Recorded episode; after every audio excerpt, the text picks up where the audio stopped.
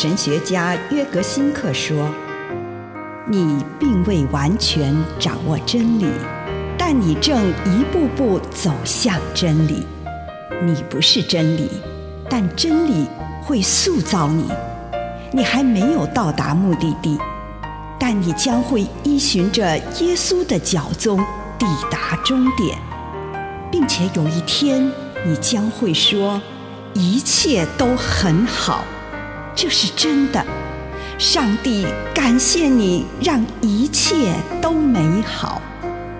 愿我们每一天都以诚实遇见上帝，遇见他人，遇见自己。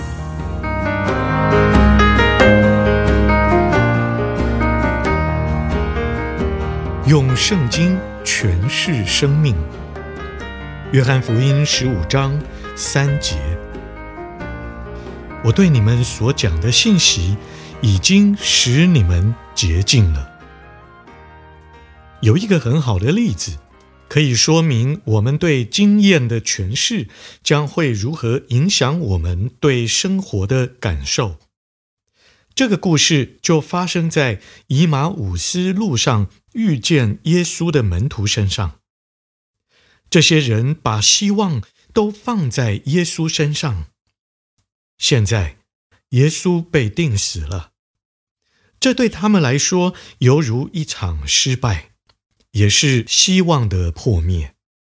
因此，他们会离开那个令他们失望的地方。这是可以想象的结果。他们要逃离那个充满负面情境的地方，但是逃跑并不能解决问题。耶稣在路途中遇见他们，并且仔细地聆听他们所说的话，听他们怎么诠释他们所经历到的事情。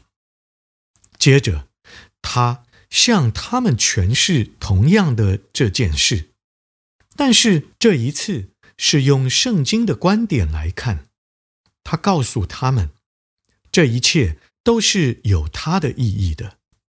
无论我们在外面遭遇什么不测，他们最后都不能击溃我们。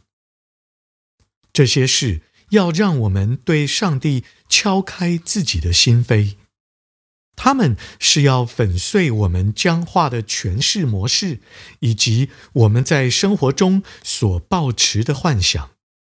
在这种方式下，我们不会击溃自己，而是让我们对真实的自我敞开心胸。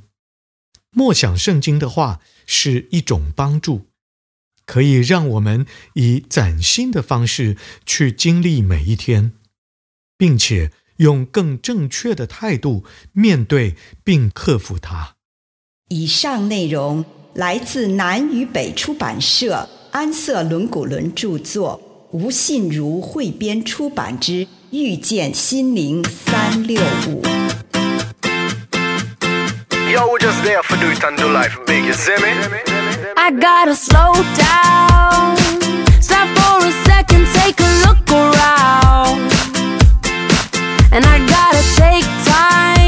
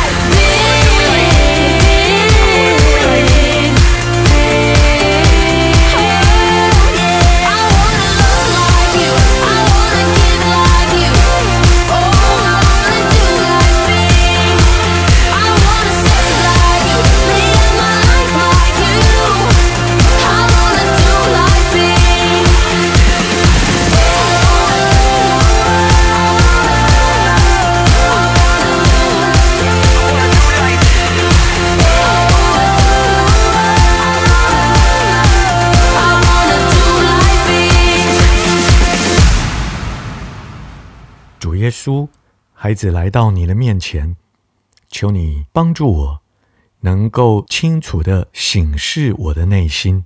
奉主耶稣基督的圣名祷告，阿门。请你花一点时间来感恩，为这一天你收到的祝福，不论是大的还是小的，向上帝献上你的感恩。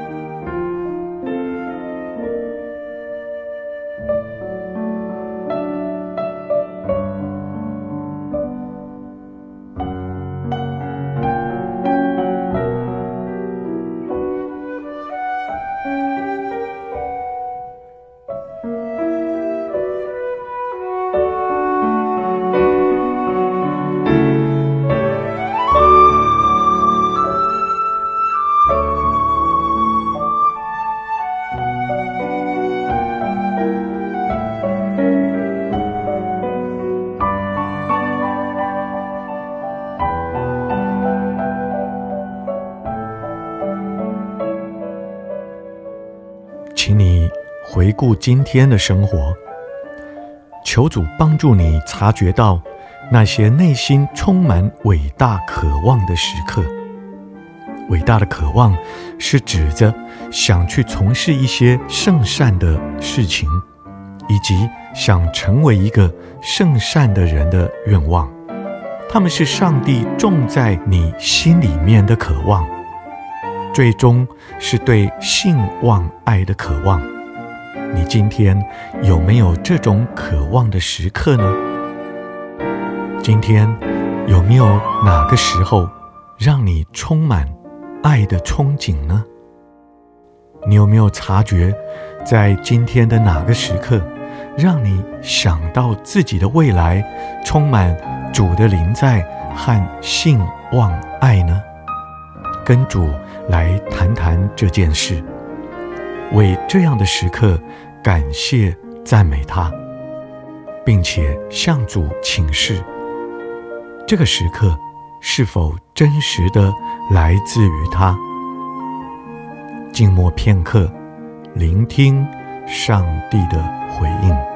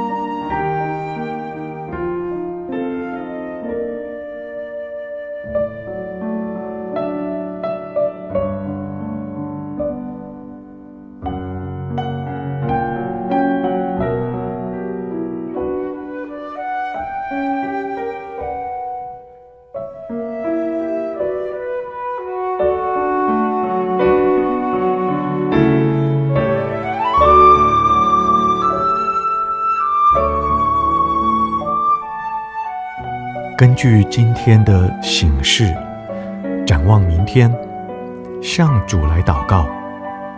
你期待主要你成为一个什么样的人呢？